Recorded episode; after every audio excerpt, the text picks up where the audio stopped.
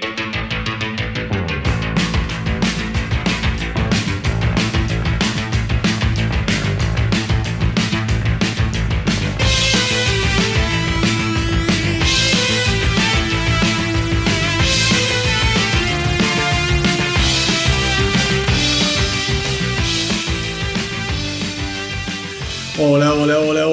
Queridos rockeros, espero que estén todos muy pero muy bien y preparados para otro episodio de El astronauta del rock, en el que estaremos recorriendo los ecos de la semana, las noticias más importantes de los últimos días. Y hoy, mis queridos renos metálicos, estamos haciendo este programa mientras transitamos prácticamente la Navidad del 2023 y no se puede creer que ya estemos a esta altura del año, un año que en lo personal se me hizo de goma, se me hizo eterno, debido a la gran tensión política fundamentalmente que se vivió en Argentina y a la cantidad obscena de elecciones a las que nos obligaron a ir. Una verdadera locura todo debería ser mucho, pero mucho más simple para el ciudadano y además sería una,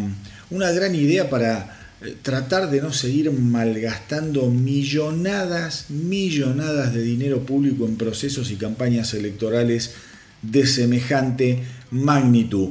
Pero, pero, menos mal, como siempre digo yo, que tenemos al rock, porque el rock, al menos para mí, siempre es un bálsamo, un espacio de placer, un espacio de felicidad, una cueva, diría yo, en la que puedo entrar para aislarme de todo aquello que me molesta o que muchas veces me supera. Si no fuese por el rock, les aseguro que la vida se me haría muy, pero muy cuesta arriba. Justamente hace un par de días, mis queridos rockeros, me junté a cenar con mi gran amigo Sebastián, al que literalmente considero mi hermano del alma, y después de la cena nos fuimos a su casa a tomar unos champancitos bien fríos, eh, medio para despedir el año, para brindar por la Navidad. Y mientras lo hacíamos, nos pusimos a hablar de uno de nuestros más grandes ídolos, como es el señor Joaquín Sabina. Y en un momento dado, Seba me dice, lo que me pasa con Sabina es que me acompañó toda la vida. Y ese digamos que fue el disparador para mantener una charla lindísima sobre cómo la música, más allá del estilo, ¿no? Para aquellos que la disfrutamos, cumple un rol irreemplazable a lo largo del tiempo. Eh, de esa compañía permanente, de esa compañía permanente que tenemos con la música es que nacen justamente las pasiones, los fanatismos, las idolatrías, la admiración y el agradecimiento eterno a nuestros queridos músicos. Hablamos también de qué nos pasa cuando los ídolos se van, ya sea por retiro voluntario o por retiro divino, por decirlo de alguna manera, y los dos coincidimos en que ahí también radica la potencia milagrosa de la obra de los artistas, que son seres capaces de seguir a nuestro lado aun cuando ya no estén con nosotros físicamente. A ver, qué sé yo, a mí me pasa muy seguido cuando escucho, por ejemplo, a Bon Scott. La felicidad que me produce es verdaderamente inquietante. Es algo así como estar en contacto con un espíritu errante, con un monigote del más allá, empecinado en permanecer entre nosotros para seguir entreteniéndonos. Y eso a mí me llega profundamente al alma, se los aseguro. Me pasa lo mismo con muchísimos otros artistas, obviamente, qué sé yo, con Eddie Van Halen, con Freddie Mercury, con Glenn Frey. Digo, podría estar horas mencionando artistas, pero no viene al caso. Creo que la idea se entiende. De todas formas, supongo que habrá muchos por ahí del otro lado que encuentran también en la música ese bálsamo del que yo les hablaba antes esa cueva, ese lugar profundamente personal, repleto de sensaciones, recuerdos, emociones. Y hoy de alguna forma quería empezar eh, así el programa, porque hay mucha gente que en esta época del año suele internarse en pensamientos o en espirales que a veces son un poquito eh, oscuras, por esos malditos balances que teóricamente tenemos que hacer anualmente, como si la vida fuese una prueba interminable o un examen infinito. Y quizá esté bien preguntarse algunas cosas, pero por favor también creo que tenemos que aprender a ser más tolerantes con nosotros mismos, más relajados. No es necesario planificar nuestro pelotón de fusilamiento al final de cada año. Seguramente hicimos lo mejor que pudimos para mantenernos en pie, seguramente nos equivocamos algunas veces, pero no tengan dudas de que muchas otras fuimos capaces de dar en el blanco. Rescatemos entonces lo bueno y ajustemos lo que tengamos que corregir, pero sin culpas ni presiones innecesarias. Estamos transitando la Navidad y más allá de las creencias de cada uno, en el fondo todos sentimos que volvemos a tener la oportunidad de renacer, de renovarnos, de mirar el futuro con los ojos desempañados, con esperanza y sin lugar a dudas con una nueva energía en el alma. Y si para colmo sos rockero, tenés un arma secreta bajo el brazo, tenés un arma secreta en la manga, porque no hay nada mejor que atravesar esta época del año acompañados de buena música. Miren, yo tengo una costumbre, que la repito cada fin de año para esta época. Tengo la costumbre de hacer recopilaciones musicales todos, todos, todos los finales de año y siempre, eh, siempre me resulta fantástico, pero no son recopilaciones de las canciones que salieron, por ejemplo, en el 2023 en este caso. Eh, en estas listas hay canciones de todos los estilos. Voy de la cumbia al rock, del cuarteto al heavy metal y de la bachata al trash sin ningún tipo de problema. Meto ahí todos los artistas que tengo ganas de escuchar por un u otro motivo, eh, de todas las épocas. No le hago asco a nada de lo que me gusta. Me divierte muchísimo además hacerlas. Me divierte mucho escucharlas en, este, en esta época del año. Y además me encanta compartirlas con mi familia en Navidad y con mis amigos en Año Nuevo aquellos que me, que me siguen desde hace años, yo siempre les comento que a fin de año mi casa, la casa del astronauta del rock, es una casa abierta para aquellos amigos que estén solos o para aquellos eh, amigos o aquellas parejas que eh, por alguna razón no tienen familiares con quienes festejar. Yo abro las puertas de mi casa, cada uno trae algo para comer, para tomar, yo me encargo de lo fuerte de la comida y pasamos unos años nuevos maravillosos, terminamos todos bailando, medio borrachines, hasta larguísimas horas de la noche, de la madrugada, mejor dicho. Y ahí radica también la magia de esos listados, porque la música tiene eso, es mágica, es capaz de unirnos, de abrazarnos, de mejorar cada uno de nuestros momentos. Así que mis queridos rockeros, quiero desearles a todos, a cada uno de ustedes, una muy, pero muy feliz Navidad, repleta de amor, repleta de paz, de familia, de amigos y de muy buena música. Los desafío, ¿eh?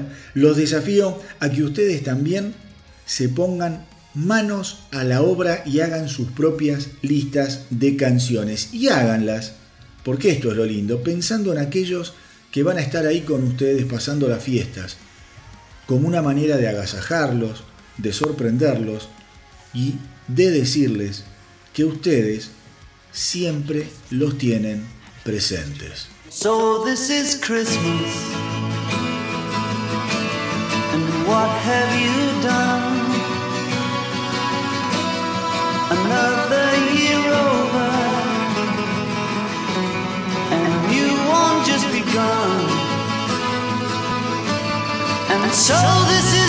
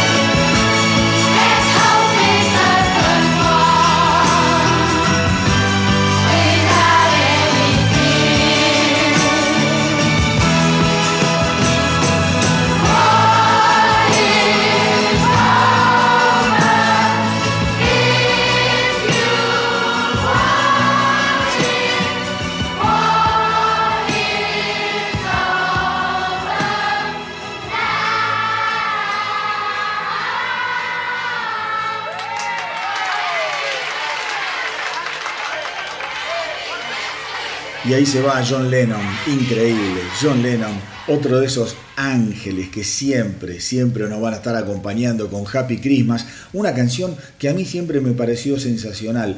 Las canciones, las canciones de, Navidad suelen ser medio cursis, pero esta tiene, tiene algo maravilloso.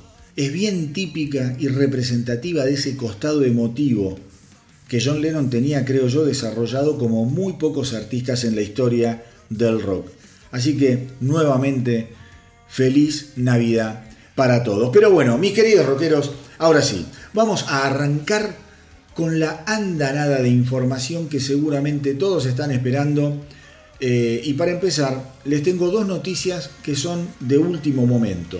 La primera tiene que ver con los rockeros británicos Bring Me the Horizon, banda que me encanta, bien moderna, bien aguerrida, muy pero muy experimental y con unas influencias de Linkin Park que se cae a pedazos. Porque esta semana se conoció que la banda se ha separado del tecladista y percusionista Jordan Fish. En un comunicado que publicaron en las redes sociales el viernes 22 de diciembre, la banda escribió lo siguiente, Bring Me the Horizon ha decidido separarse de Jordan Fish. Queremos agradecerle por el viaje musical que realizó con nosotros y desearle suerte con todo en el futuro. Mientras tanto, continuaremos trabajando en Next Gen con música nueva disponible muy pronto. Nos vemos en nuestra gira por el Reino Unido en enero. Ese fue el comunicado de la banda. Banda que retrasó mucho, mucho justamente este trabajo al que hacen referencia, su próximo álbum Next Gen. Los motivos, los motivos del retraso nunca quedaron demasiado claros. No sé si tendrá algo que ver con la salida de, eh, Fish. ¿Quién, quién, por una declaración personal, dijo esta semana lo siguiente, estoy realmente agradecido por mis 11 años con la banda y extremadamente orgulloso de todo lo que hemos logrado juntos. Espero escuchar lo que harán a continuación y les deseo todo el éxito en el futuro. Estoy emocionado de comenzar este próximo capítulo en mi carrera. Recordemos, mis queridos rockeros, que Fish se había unido a Bring Me the Horizon en el año 2012 y apareció en los álbumes Sempiternal, That's the Spirit y Amo. Todos grandes, grandes discos con los que él tuvo mucho que ver a la hora de componer. Una salida muy sorpresiva frente a la que los fans eh, han demostrado un enorme desconcierto en las redes sociales. Fundamentalmente porque nada queda claro por qué se fue o qué sé yo, por qué lo echaron, qué fue lo que pasó, cosas lógicas que los fans se preguntan y sobre las que merecen una respuesta. Y esto es algo que sucede permanentemente en el rock. No es solo de Bring Me The Horizon. Las bandas se desprenden de integrantes con comunicados súper fríos, muy correctos, pero a la hora de explicar los motivos del divorcio todos miran para otro lado. El caso más reciente que se me viene a la memoria, mis queridos rockeros, es el de eh, Jay Weinberg, el ahora ex baterista de Slipknot. Otra ruptura absolutamente desconcertante y sobre la cual, más allá de comunicados y de algunos comentarios muy escuetos, se sabe poco y nada. Insisto, me parece horrible que a los fanáticos se los tenga ajenos a este tipo de informaciones, porque después a la hora de necesitar apoyo de los fans para tal o cual cosa, los artistas no tienen ningún tipo de vergüenza eh, al momento de pasar la gorra. Hay que empezar a entender que el fan merece otro tipo de trato. No va esta lógica, viste, de mantenerlos ciegos para estas cosas y pretender que después abran los ojos solo para lo que eh, la banda quiere mostrar. Creo que mm, ahí tenemos ¿viste, que ajustar un poquito las tuercas porque los fans depositan un montón de cosas en las bandas. Se encariñan con determinados miembros, se encariñan con la obra que genera esa alquimia de gente trabajando junta. Entonces habría que ser un poquito más respetuoso, aunque sea algo crudo de decir, mira, no, no, no podemos trabajar con él por tal o cual cosa y se la pones en la nuca, pero que la gente tenga claro cuál es el tema. ¿Mm? Yo creo que eso antes algunas bandas eran un poquito más más sinceras, si se quiere. Caso de Kiss a Peter Chris y a Freely, después de un tiempo claramente salieron a decir por qué se habían ido. Qué sé yo, quizá con el tiempo también nos enteremos por qué se fue Jay Weinberg o por qué se fue, eh, como es Fish de Bring Me the Horizon. Veremos. La otra noticia bien fresquita para empezar este episodio, este programa del astronauta del rock, tiene que ver con Kiss. Porque se supo también esta semana, el 22 de diciembre, bien tarde por la noche, em, que el proyecto Avatar sigue viendo eh, luz verde. Publicaron un video justamente anunciando que los avatars de Kiss van a estar llegando recién en el año 2027. O sea, faltan tres años o quizá un poquito más. Y esta semana, antes, antes de este comunicado, Gene Simmons había estado hablando, había asegurado que el resultado que le iban a presentar al mundo sería una versión muy mejorada respecto de aquel adelanto que se conoció el 2 de diciembre en el último show que dieran los Kiss en el Madison Square Garden de Nueva York. A. Freely también fue consultado respecto, y escuchen esto, qué interesante, respecto de si él iba a cobrar por el uso del maquillaje del Spaceman eh, que se va a ver en este proyecto de los avatars de Kiss. Recordemos que el, maquillaje que usa Tommy Tyler es el de, el el de Spaceman. Y él dice que supone que sí, que le van a pagar porque actualmente le pagan por el uso del maquillaje, le pagan por el merchandising, eh, y bueno, dice que él considera que este nuevo proyecto de los avatares de X también tiene mucho que ver con lo que es eh, el mercadeo de la marca, eh, el uso de la imagen, con lo cual dice, espero y supongo que sí, supongo que sí, que me van a pagar, a pagar, pero con estos tipos, dice Freely, nunca se sabe porque cada día es una historia diferente y la verdad es que yo tampoco estoy muy al tanto de lo que hacen o dejan de hacer porque estoy muy pero muy involucrado con mi propia carrera. Así que mis queridos rockeros, esto de los avatares de Kiss va en serio y ahora solo queda esperar y ver eh, tanto el resultado tecnológico, estas mejoras de las que habla Gene Simmons, como también el impacto que va a causar entre la crítica, pero fundamentalmente entre los fans.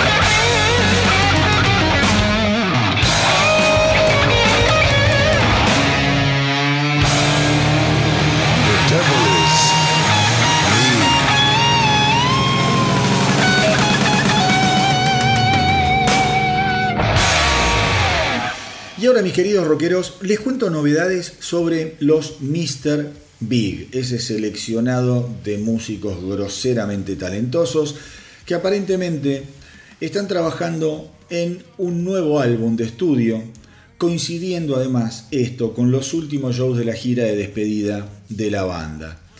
El que estuvo hablando fue nada más ni nada menos que el tremendo bajista Billy Sheehan, que compartió en las redes eh, un, ¿cómo se llama?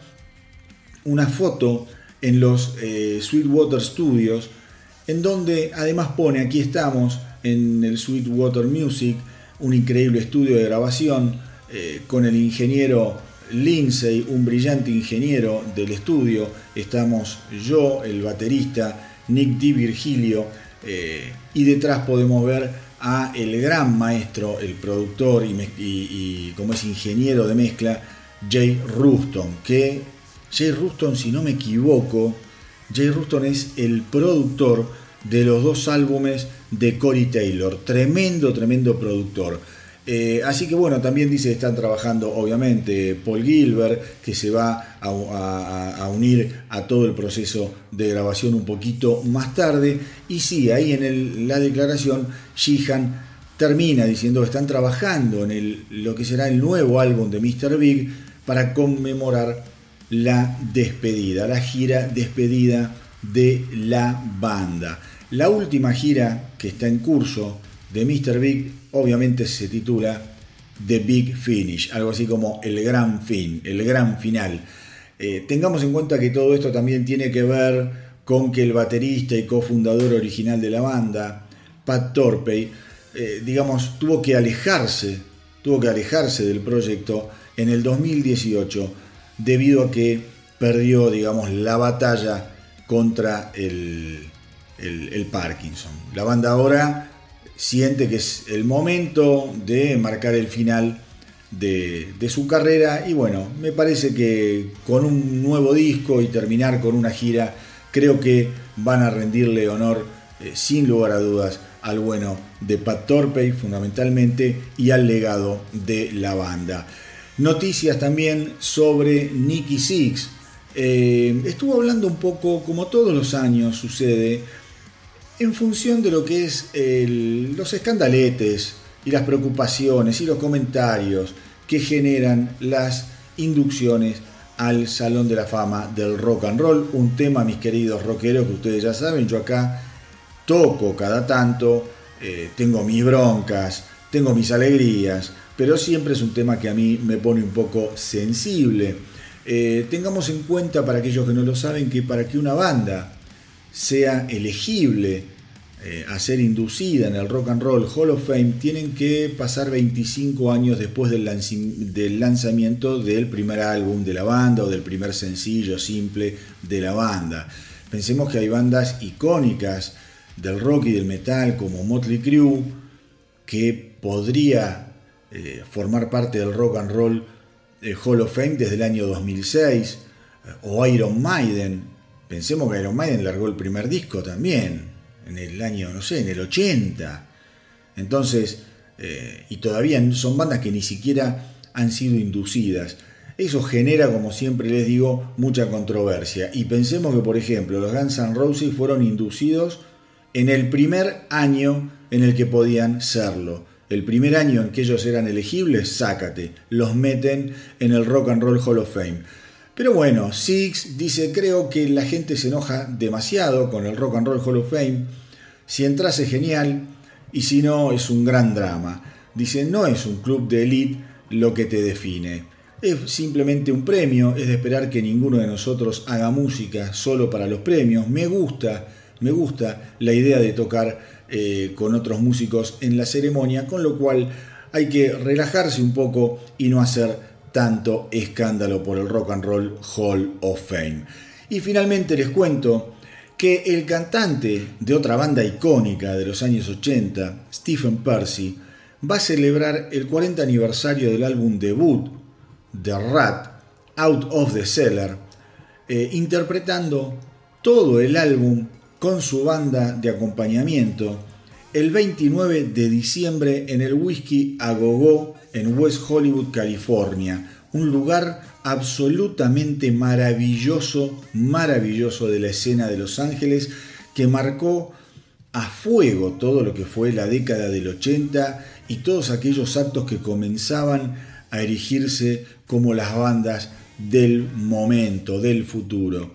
Eh, y después, durante todo el 2024, Percy tiene pensado hacer una seguidilla de shows, de giras, mini giras, por donde lo lleve el destino, también eh, interpretando todo Out of the Cellar. Un disco, un disco, mis queridos rockeros, que si no lo escucharon, por favor háganlo. Esto se lo digo quizá a los más jovencitos. Rat, pensemos que irrumpen en 1984 con este álbum, con Out of the Cellar. Realmente fue una edición, eh, ¿cómo les podría decir? Una edición estelar, única. Mm, tenía temas increíbles, Round and Round, por ejemplo, que fue el sencillo principal que alcanzó el puesto número 12 en el Hot 100 de la Billboard y el álbum, el álbum alcanzó el puesto número 7 en lo que es el Billboard 200. Un álbum que vendió o lleva vendidos 3 millones de copias, triple platino. A Round and Round después le siguieron otros dos sencillos increíbles, Back for More y Wanted Man, todos temas realmente increíbles, increíbles. Piensen lo que fue el impacto de Out of the Cellar, que Rat sale de gira siendo soporte de bandas, pero cuando termina la gira ya era telonero.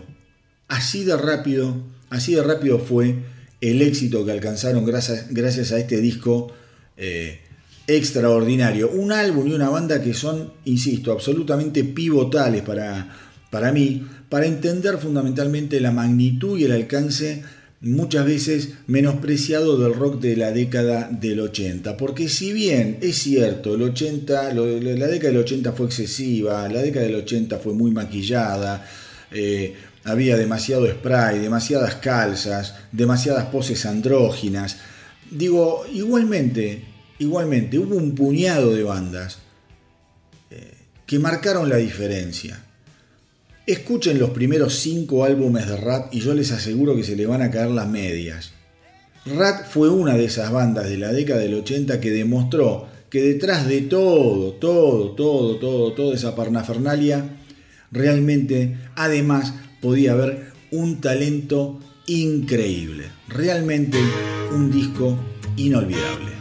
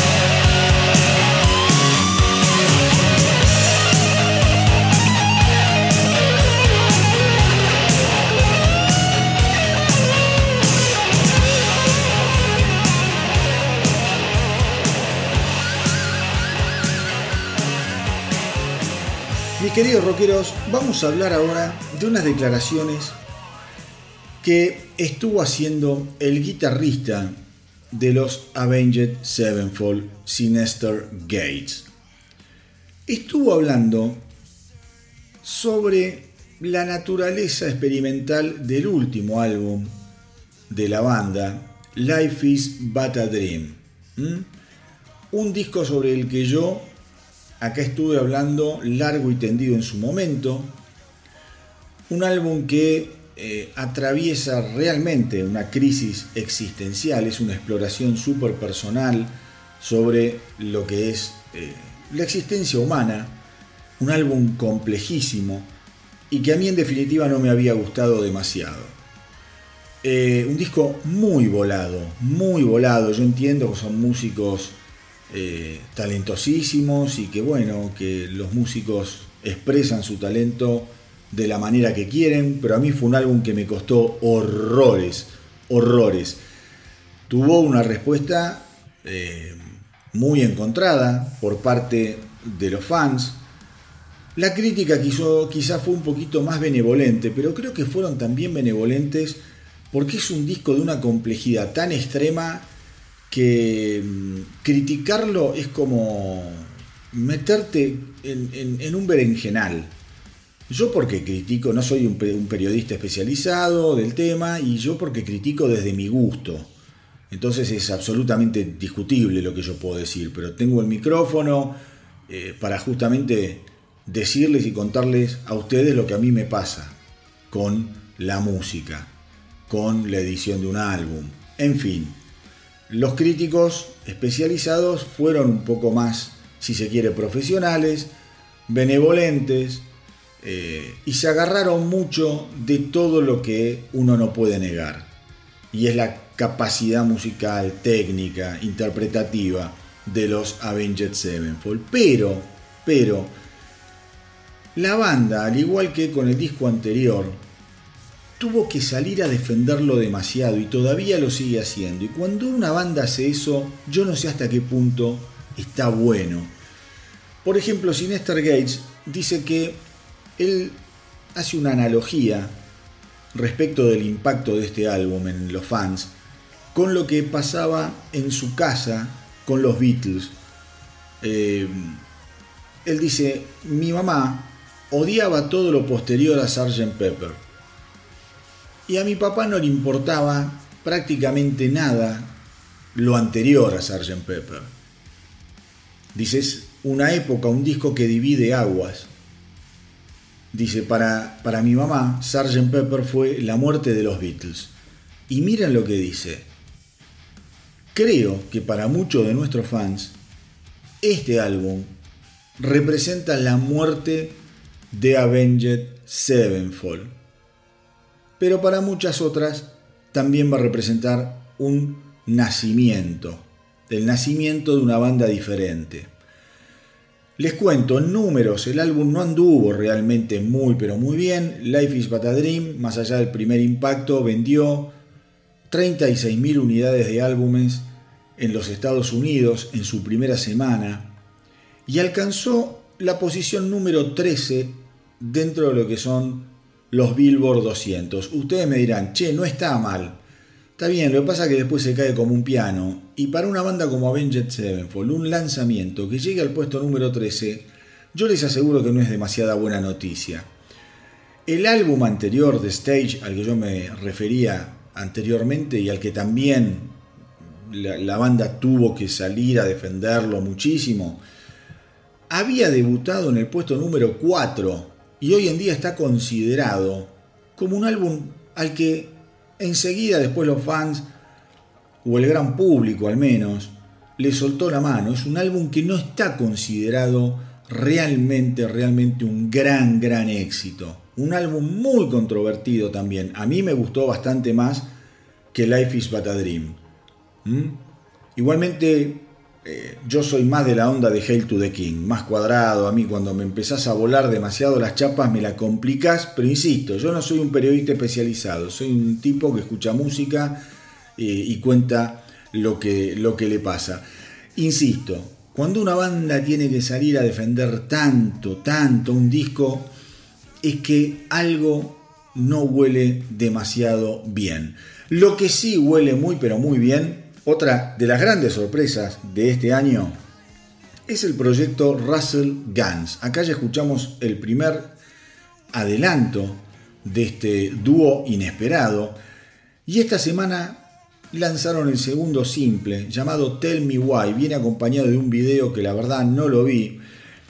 Todo esto pertenece al álbum Medusa que va a salir a la venta el 12 de enero a través de Frontiers Music. Russell y Guns, a ver, estamos hablando eh, de lo que es Jack Russell, cantante o ex cantante de Great White, y Tracy Guns, violero de los LA Guns. Son dos tipos bien, bien, bien clavados con el ancla puesta en la década del 80, dos rockeros que han pasado por todo. Jack Russell está en bastante, bastante malas condiciones, un tipo que sufrió muchísimo con las adicciones, con las drogas, con el alcohol, tiene problemas para caminar, pero la voz la tiene bastante, bastante bien. Lo ves baqueteado, lo ves en vivo, porque el tipo sigue tocando con su banda y medio te da un poquito de pena porque lo ves como muy ya viejito.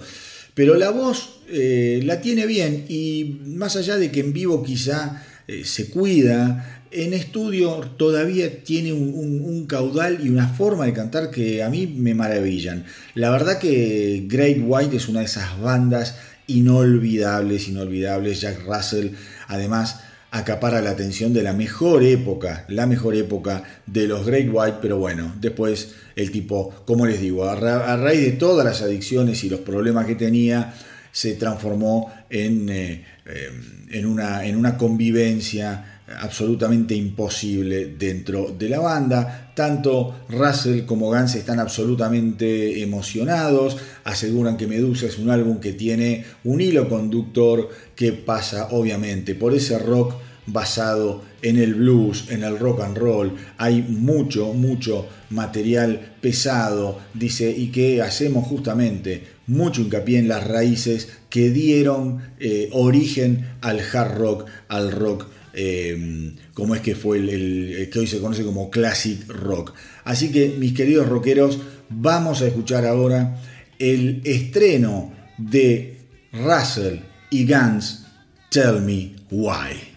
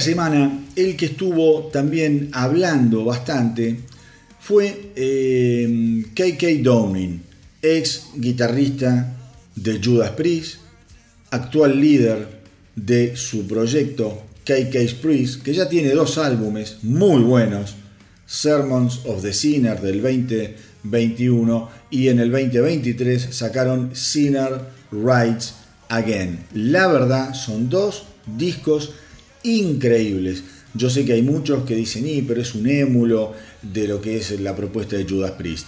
¿Y qué querés que te diga? Yo siempre digo lo mismo. A esta altura, ¿qué va a inventar? Es uno de los inventores del heavy metal, KK Downing. ¿Qué va a hacer ahora? Trap, no lo veo.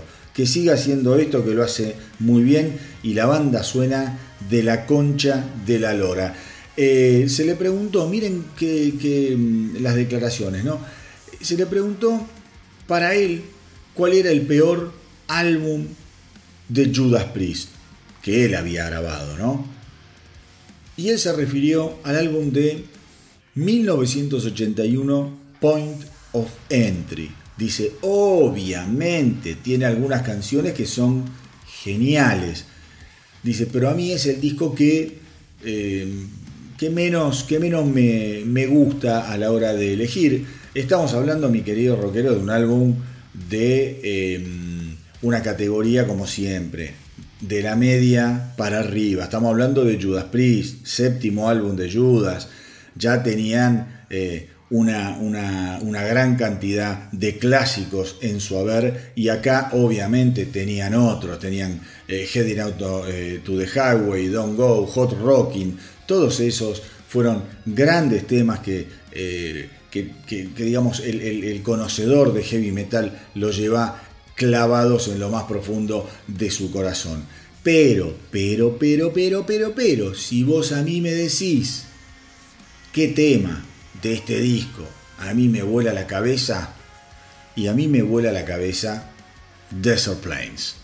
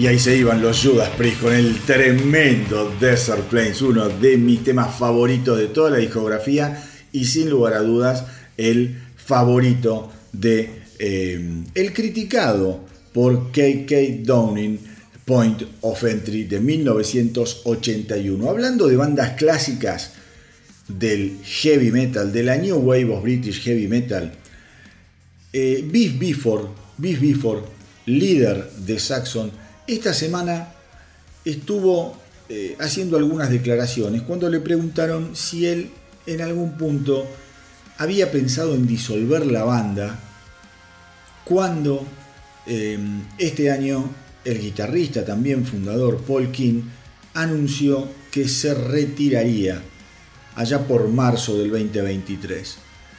Y Bifford dijo, no, para nada, jamás hubiese pensado en en disolver Saxon. Eh, por otro lado, dice, ya eh, Paul había estado hablando de dejar la banda antes, no fue una sorpresa para nosotros porque le resultaba bastante difícil eh, salir a tocar.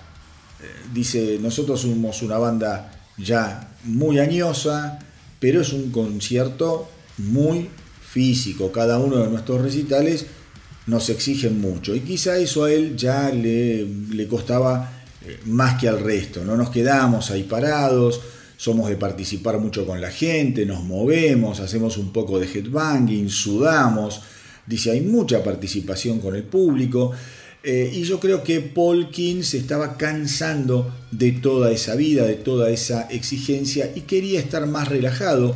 Así que sí, él había estado diciendo que quería eh, dedicarse quizás a hacer una música más tranquila, no tanto heavy metal, lo había estado eh, murmurando eh, durante más o menos 3, 4 años, con lo cual no, no, nos sorprendió, no nos sorprendió que finalmente tomara la decisión eh, de, retirarse. Fue un poquito una sorpresa, pero no tan grande como la que quizá tuvieron los fans, porque ya lo habíamos hablado eso. con lo cual la decisión fue seguir adelante y le dijimos que si él quería parar, que parara, que era su decisión y que de alguna manera él seguía estando en la banda. Y esto, mis queridos rockeros, es lo interesante de estas declaraciones, porque eh, lo que cuenta Bifford es que si bien Paul King no está, de alguna manera sigue estando. Le dijeron, vos todavía sos parte de la banda, podés venir a escribir canciones con nosotros sin ningún problema. Podés aparecer en algunos shows, con la gira que vamos a hacer con Judas Priest, con Saxon, con Uriah Heep. Eso es todo a principio del 2024. Eh, y lo que dice es que Paul King estaba bastante dispuesto eh, a, a, esa posibilidad.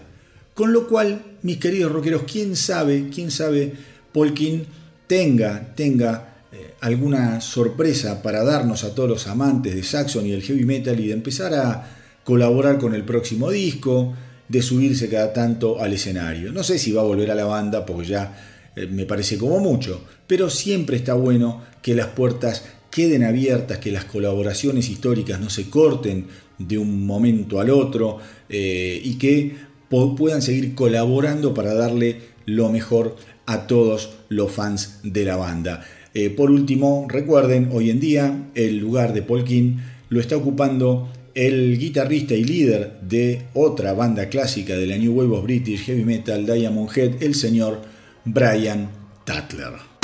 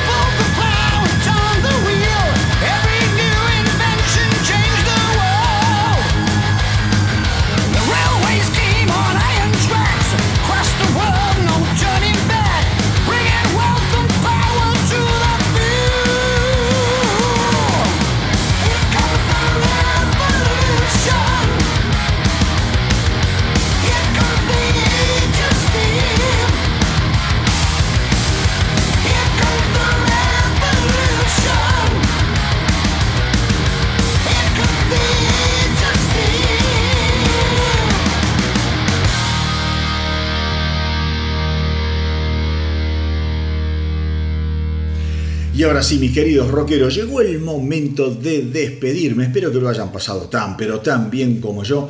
Y recuerden hacerme el aguante en Instagram, en Facebook, en YouTube. Y no dejen de visitar nuestra web www.elastronautadelrock.com. Como siempre les digo, además, sintonicen la radio online del astronauta del rock. Está tremenda creciendo muchísimo en audiencia, estoy sorprendido. Para escucharla, a ver, es muy simple, pueden bajar la aplicación del Google Play o del Apple Store. Directamente ponen el astronauta del rock y ahí les va a aparecer la aplicación. Una aplicación que además los va a llevar directamente eh, a la web, al Instagram, a, a todas las redes del astronauta. Pero fundamentalmente van a poder escuchar música en muy buena calidad y con una selección de canciones que se van a caer de espaldas. También la pueden escuchar, si no quieren bajar la aplicación porque les hincha las pelotas, dicen no quiero una aplicación más en el teléfono, está todo bien. La pueden escuchar ingresando a la web del astronauta del rock. Lo primero que van a ver justamente es un reproductor para poner play y que la música los acompañe. Y si no, también encuentran un reproductor en lo que es el link de la bio del Instagram. Opciones para escuchar gran rock and roll, ese que ya nadie pasa, no les faltan.